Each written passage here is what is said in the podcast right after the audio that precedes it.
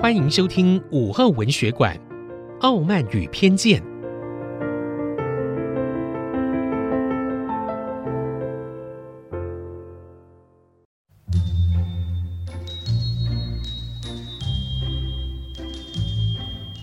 欢迎朋友们进入今天的节目，我是田丽云。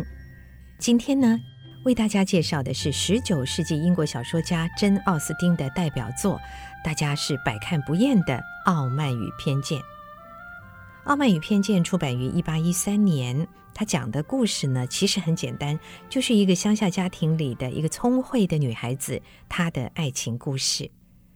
这部小说正好反映了十九世纪。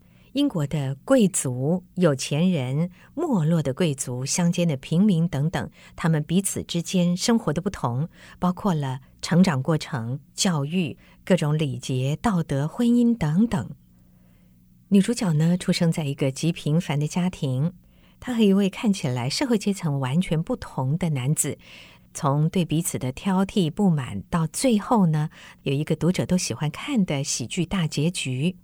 大概就是这样的一种情节呢，使得多少代的年轻男女读者为之着迷。那么今天我们邀请来说故事的是朱家文老师，他从古典的《窦娥冤》《西厢记》一路说到现在，要来介绍《傲慢与偏见》。因为朱老师本身也出版过专门探讨真·奥斯汀写作的一本专书。那么接下来我们就听听朱家文老师先来介绍真·奥斯汀这位作家。有人跟我说，这个《傲慢与偏见》里的男主角达西先生是多少个世代，就是好几个不同时代的女孩子们都认为他是一个最典型的心目中的偶像的代表啊。嗯，其实我觉得。珍·奥斯汀的几部小说都是很吸引人的，对，这个很难得。为什么这样的一个故事跟这样的一个人物，他、嗯嗯、是恰恰好打中了年轻女子的心吗？只是这样吗？所以，我们今天要请朱嘉文老师来跟我们介绍一下珍·奥斯汀以及他这本很有名的《傲慢与偏见》。呃，珍·奥斯汀呢，在英国呢文学史上呢留下了不可磨灭的一页哈。呃，他生活的那个时代啊，刚好衔接到了所谓的浪漫啊跟现实主义啊交错的时代。那么他的小说呢，乍看底下呢有很多婚恋的题材，感觉上好像是非常浪漫的爱情故事，但整个写作手法呢，非常细腻的一种现实主义在里头。举个例子来说呢。我们看他的生活的时代，其实是拿破仑战争席卷整个欧洲的时期，但是好像看不到那个具体的战火的影子，或整个欧陆的那那样的一个现实的生活环境或经济条件比较险恶的情况。但是我们可以发现，军官已经来到了英国南部驻防了，所以很多女孩子开始绣她的花边蕾丝裙，戴她的羽毛的帽子，准备去参加舞会了。有的时候啊，女作家不一定要把现实生活的那个最环境险恶的或战争场景摆在他的小说里头，这个第一序位上，但是他会稍微潜移默化、调兵遣将的把这个东西呢。暗暗的偷渡进来，让我们发现他其实，呃，除了爱情故事之外，背后仍然诉说的一个大时代动荡跟不安的情绪。呃，我们看到这个故事啊的发展，其实跟珍·奥斯汀本人啊的生活有很密切的关系。她呢是家里面最小的一个女儿。而且又住在英国呢南部的一个乡村，哈，所以后来呢，有很多的评论家都说呢，他是一个在三寸牙雕上面去细腻雕刻的一个作家，在现实生活里头呢，他体会到了很多人与人之间的细腻的相处的关系，所以他写进了文学作品里。我们常常都说文穷而后工，好像应该要经历大的波澜起伏，人生要有很多的挫折、伤痛才能写作，但真奥斯汀好像给我们另外一个例子，另外一个面向，就他写的是，呃，一定阶层以上的士绅跟淑女、绅士、淑女他们之间的交往的过程。也许乍看底下没有很大的波澜起伏，但是有很多很多的小风波，一连串细腻的写作就构成了他所有故事环环相扣的细节。在他所生活的那个年代里头，其实也是很多哲学思维在欧洲开始兴起辩证的时代。所以我们看到他的书名非常的有趣。第一个，《傲慢与偏见》，我们看中文的时候，我们好像已经不太能够去认知它原文的意思是什么，《Pride and Prejudice》。呃，这个。Pride and Prejudice，还有他另外一本书叫做《理性与感性》（Sense and Sensibility）。哈，哎，这很有趣。他这个 Pride and Prejudice 都是 P 开头的字，Sense and Sensibility 都是 S 开头，有点像中文我们说的双声。这个呃。什么与什么？哈，这个最重要的一件事情啊，当我们写作文的时候就知道了。我说 A 与 B 的时候，其实最重要是中间那个连接词 and，我们必须要把 sense and sensibility 联系在一起，pride and prejudice 把它联系在一起。所以呢，pride 就是高傲的，prejudice 是一种偏见，傲慢与偏见哈，其实是双向的。一个人一旦傲慢，他就会有偏见。那么，如果有一个人呢，他对事情看法有偏见的话，他就形成某种程度上，在一个一个局限的角度里头，他是傲慢的。所以我们有时候会理解成为这个 Mr. Darcy，他是一个非常傲慢的人。然后伊丽莎白小姐呢，她对有钱人都说：“你们有钱人都是一个样的。”所以有偏见。诚然，也是一个。就是一个解读或可能性，但事实上呢，呃，达西先生也有他的偏见，伊丽莎白小姐也有她的傲慢，两人彼此之间的那个心防啊，没有办法突破。但他们毕竟年轻，我在阅读这个文学作品，尤其是珍奥斯汀的小说的时候，我觉得他给我们最大的启示就是，当我们心目中产生了偏见、产生了傲慢之后，你什么时候开始卸下心防？刚开始第一印象觉得不是那么好。可是要要修改，要透过我们的感官，因为 sense and sensibility 就是感官以及运用感官的能力。有感官是要做什么的呢？就是要去运用它，不能够因为一开始有偏见，永远有偏见，而是一开始有偏见，然后慢慢的再运用我们的感官去听、去看、去想、去理解之后，说哦，原来他也不像我想象中那么傲慢，原来他不是我想象中那样的坏人啊，然后开始内心里面产生一些化学变化，这个爱情的滋生啊，呃，珍奥斯汀的浪漫爱就从化解的过程当中慢慢慢慢兴起。珍奥斯汀本人啊，呃，活了四十三岁，好年轻哈，呃，突然得了暴病就过世了。更重要的是，他一生未婚。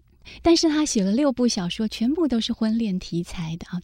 他可能跟他的前期的作家呢，做了某种程度上的学习哈。不过呢，在他所成长的这个年代里头，第一个，他一天学校都没有上过。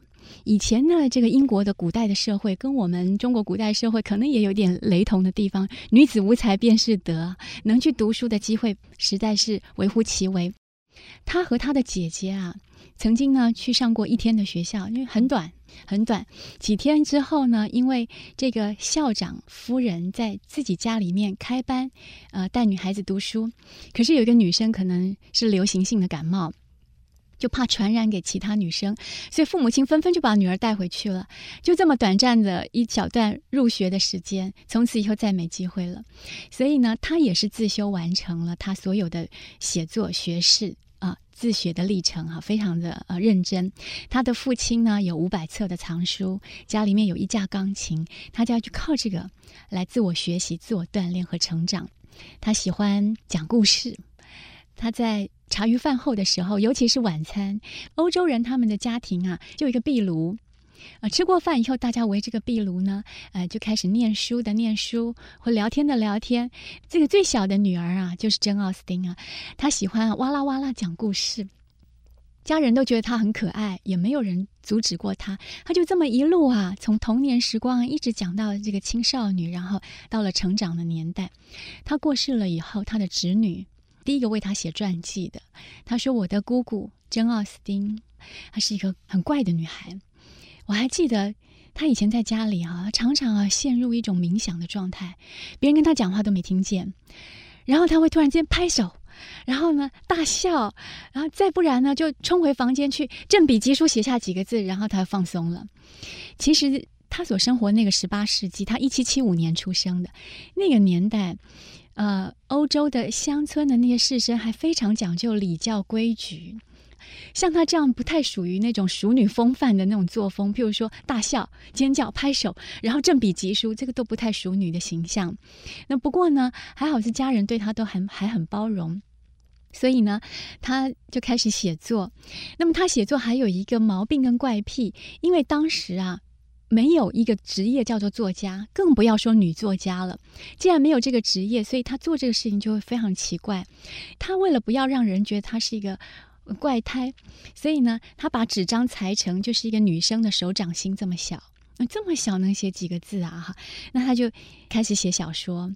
只要有人经过他身旁，他用这个手掌把它盖住。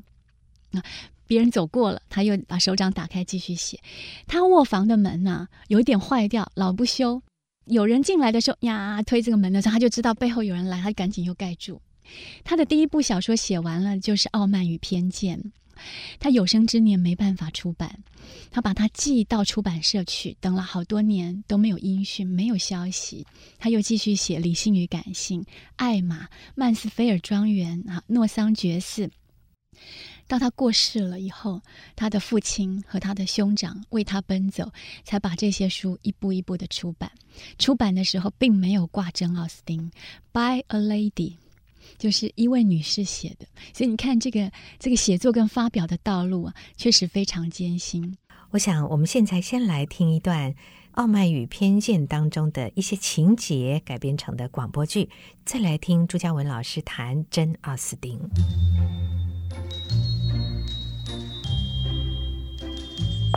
哎，老爷啊，老爷，嗯，什么事啊？老爷，听说村江啊那个豪华的尼德园别墅租出去了。嚯，这又如何？哎，你知道是谁租的吗？刚刚罗太太都跟我说啦。谁租的很重要吗？哎呀，老爷，你听我说。哎呀，你想说就一口气说了吧。就算我不想听，你还是会说的。哎呦，我的老太爷，我跟你说啊，这罗太太说啊，租尼德园别墅的是个阔少爷，哎，从北方来的。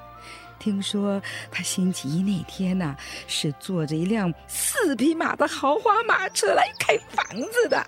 他非常中意，当场呢就跟中介谈妥了。说要在九月底之前搬进来，而且呢，下周啊就先派几个佣人来打扫。哦，哎，你们还打听的真清楚啊！哎呀，老爷，这可不是你取笑我们三姑六婆的时候啊！哦，怎么说？哎，你得赶快去认识那位阔少爷。怎么？你一个人串门子还不够啊？哎呦，老爷子，你说哪儿去了？我跟你说啊，那位阔少爷年收入可高了，我们得替自个儿女儿啊打算一下。哎呀，感情你们连人家成亲了没有都打听出来。是啊，是啊，我们全都摸得一清二楚了。那位少爷呢，叫宾利，是家中的独子，还没结婚呢。哎，他只有两个姐姐，都嫁得挺好的。他每年呢，起码有四五千镑的津贴，是老爷您的两倍收入，两倍收入呢。哎，您瞧。是不是咱们家女儿的两倍呢？哎呀，我真是服了你了。嗯，你真的是该服我的。哎，我为了这五个宝贝女儿啊，我可费了多少心神呐！那这位宾利先生是特地下乡找老婆？哎呀，就算他没有这想法，只要看到我们家这五个如花似玉的女儿，也一定会心动的。老爷，等他住进去了，你一定要去拜访人家去。哎呀，我看我也不用去了，你带着女儿们去就得了。要不呢，你干脆打发他们自己去，说不定还更好些。因为你跟女儿们比起来啊，他们哪一个比得过你的美貌啊？你去了，宾利先生。说不定又挑上你！哎呦，我的好老爷啊，您太捧我了。嗯，哎呀，不过呢，这说起以前呐，的确有人赞赏过我的美貌，可是呢，我早成了昨日黄花了。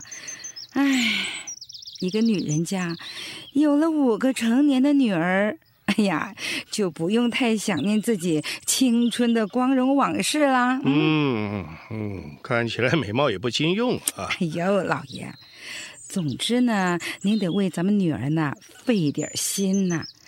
看在女儿们的份上呢，他们之中呢，不管哪一个，只要攀上了这样的豪门，就可以带着其他姐妹进入社交界。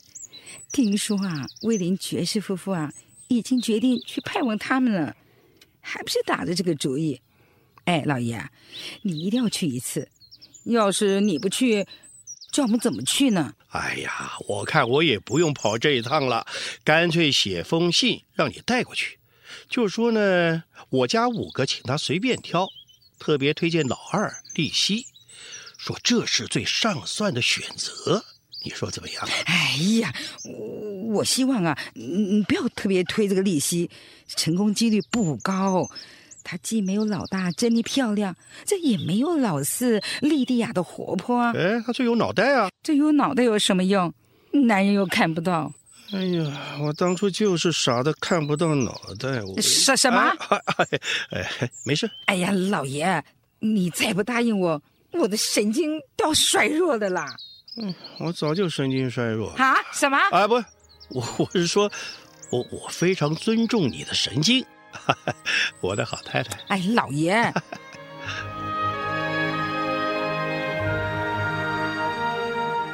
我从研究呃珍奥斯汀的写作呢，感觉到他是对于他的创作生涯是非常认真的。在他之前呢，呃，我们可以举一两位这个作家为例哈。有一个作家呢叫做费尔丁，他有一部非常有名的小说呢叫《汤姆琼斯》。这个小说里头呢，就跟后来这个呃伊丽莎白小姐要结婚哈，或者艾玛小姐要出嫁哈，都是非常雷同的题材。可是这个汤姆·琼斯就不一样了，在故事里头呢，这个女主角呢，他们都没有自己结婚的这个做主的这个主张的权利，都是父母呢，呃，帮他们做了婚配。父母呢就要求啊，这个苏菲亚呢要去嫁给一个她不爱的一个男人。这个男人呢很闭锁，然后呃讲话就是吞吞吐吐的哈，呃，所以。苏菲亚不喜欢他，苏菲亚不喜欢他，可是又不能违抗父母之命啊！所以呢，到最后呢，他在这个压力巨大的情况下，他爆发出来说：“爸爸，为了要让女儿开心，请你不要逼迫我嫁给那个我不喜欢的男孩子。”啊，这个这个他的父亲啊，苏菲亚的父亲啊，突然之间就很生气，说：“怎么你不嫁给伯弗利先生吗？” 啊，这个苏菲亚说：“我用我整个灵魂发誓，我不能。如果你要我嫁给他，我干脆就去死好了。”结果这个威斯滕先生大吼一声：“那你就去死吧！”这样的，这个是在珍奥斯汀之前的男性作家在写婚恋题材的时候这样发表的。另外还有一个作家叫 Richardson，他的这个《克雷丽莎》里头呢也有一样的例子。